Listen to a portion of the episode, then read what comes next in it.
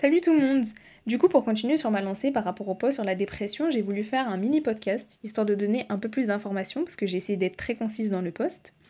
Du coup, ici, on va parler de la psychologie, de ce que c'est, de la différence entre la psychologie et la psychanalyse, parce que c'est confondu de façon récurrente.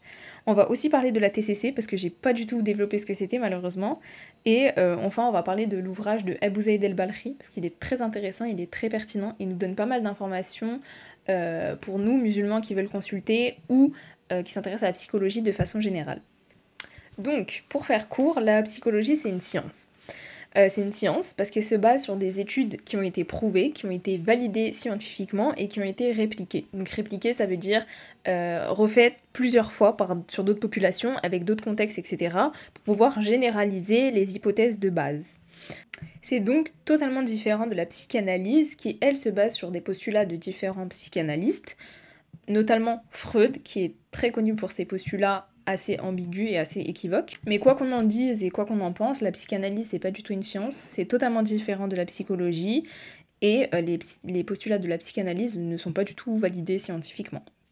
Et du coup, c'est là la majeure différence entre la psychanalyse et la psychologie, c'est que la psychologie, c'est une science qui est validée, qui est prouvée, et la psychanalyse, non.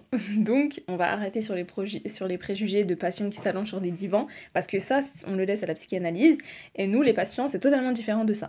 Et du coup, les postulats de base de la psychanalyse et de la psychologie sont totalement différents. En psychanalyse, on considère qu'à partir du moment où on a trouvé l'origine du trouble, le trouble en lui-même sera guéri.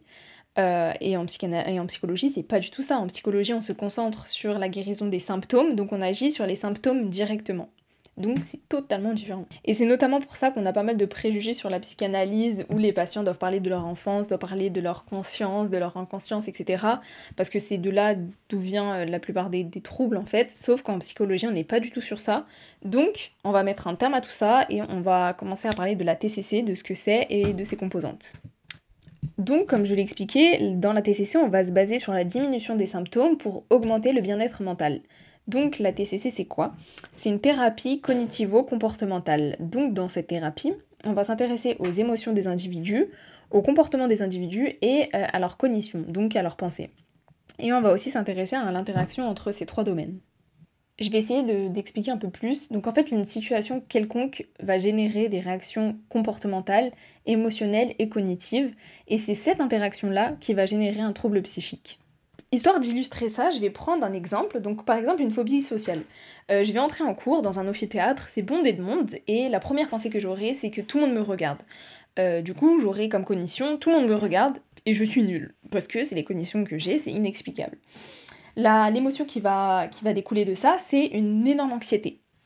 Et le comportement du coup qui va être suite à ça, ça va être un isolement, un évitement de ma part. Donc je vais essayer d'éviter tous les endroits qui sont bondés de monde, euh, comme les amphithéâtres. Et en fait, c'est cette interaction-là entre la cognition, l'anxiété, enfin la, je suis nul, l'anxiété et l'évitement qui va générer ma phobie sociale. On est d'accord.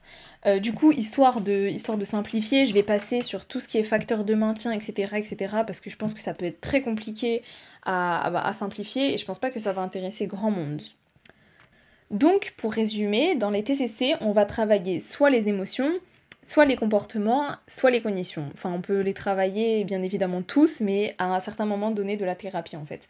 Sinon, on va se baser soit sur les émotions, donc par exemple, s'il y a des gestions des émotions qui sont difficiles, ou sur les cognitions, s'il y a des cognitions qui sont, euh, qui sont biaisées de la réalité ou qui sont totalement fausses. Et pareil pour les comportements. Donc c'est ça la TCC. Du coup, on voit qu'il y a une énorme différence en fait entre la TCC et la psychanalyse. Donc je comprends pas du tout pourquoi quand moi je parle de TCC on parle de Freud parce qu'on est totalement loin de ça, totalement loin de ces postulats-là. Mais là je pense que, la base est, établie et que du coup on peut passer à la suite. J'aimerais juste me pencher un peu plus pour continuer euh, sur l'œuvre de Abou Zaid el-Balkhi parce que comme je l'ai dit, il est très pertinent, il est très intéressant. Malheureusement, il a été traduit qu'en anglais, donc si vous êtes anglophone, vous pouvez aller le lire. Du coup, Abou Zaid el-Balkhi a consacré tout un ouvrage à différencier les troubles physiques des troubles mentaux. Et c'est une avancée non seulement pour l'époque, mais aussi pour aujourd'hui, parce que, bah, qu'on se le dise, les troubles mentaux, ils sont pas reconnus en tant que tels, enfin, leur existence en elle-même n'est pas reconnue malheureusement. Et du coup, Abou Zaid el-Balkhi lui-même, il en parle, il admet totalement l'existence des dépressions, notamment des différents types de dépressions, et il parle aussi euh, des symptômes. Et en fait, les symptômes qu'il décrit, sont vachement proches de ce qu'on connaît aujourd'hui dans le monde de la psychologie. Il parle aussi des traitements pour ces dépressions-là. Et en fait, les traitements qu'il décrit sont encore une fois vachement proches des TCC, donc des thérapies cognitivo-comportementales. Donc c'est une avancée énorme, que ce soit pour l'époque ou pour aujourd'hui, parce que comme je l'ai dit, euh, moi à titre personnel, je reçois énormément de questions concernant les préjugés sur la TCC. Enfin pour beaucoup, c'est pas reconnu comme un réel traitement, la dépression n'est pas reconnue comme une réelle maladie. Et là, Abou Zaid El Balkhi, en fait, il nous dit tout le contraire. Donc je sais pas si j'ai pu transmettre l'importance de son ouvrage. Euh, c'est vrai que malheureusement, je peux, peux pas traduire l'ouvrage, je peux pas traduire certaines parties parce que ce serait énormément long. Mais si vous pouvez aller lire et vous verrez que bah, ce qu'il décrit est très proche des ouvrages psychologiques de nos jours, ce qui est une avancée énorme, encore une fois. Et pour finir, j'aimerais juste clarifier quelque chose, c'est qu'en fait quand on parle euh, de TCC, on ne parle pas de supprimer totalement le prisme de la spiritualité de l'individu. Donc tous les individus sont pris dans leur entièreté, que ce soit dans la psychologie ou dans, les domaines euh, généraux. Mais euh, dans la psychologie particulièrement, un individu, il est pris dans son entièreté, dans son contexte et donc dans sa spiritualité. On ne néglige pas l'aspect spirituel, que ce soit dans la guérison ou dans l'origine des troubles. Parce que c'est vrai qu'on a tendance à minimiser euh, le côté psychologique que ce soit dans les troubles ou autres.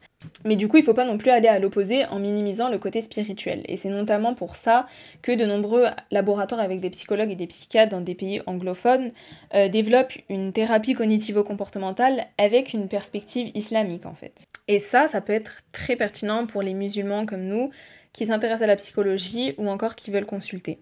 Malheureusement, en France, c'est pas du tout développé au vu des influences psychanalytiques, mais j'espère que plus tard ces influences diminueront, histoire d'aller vers des TCC qui nous ressemblent un peu plus.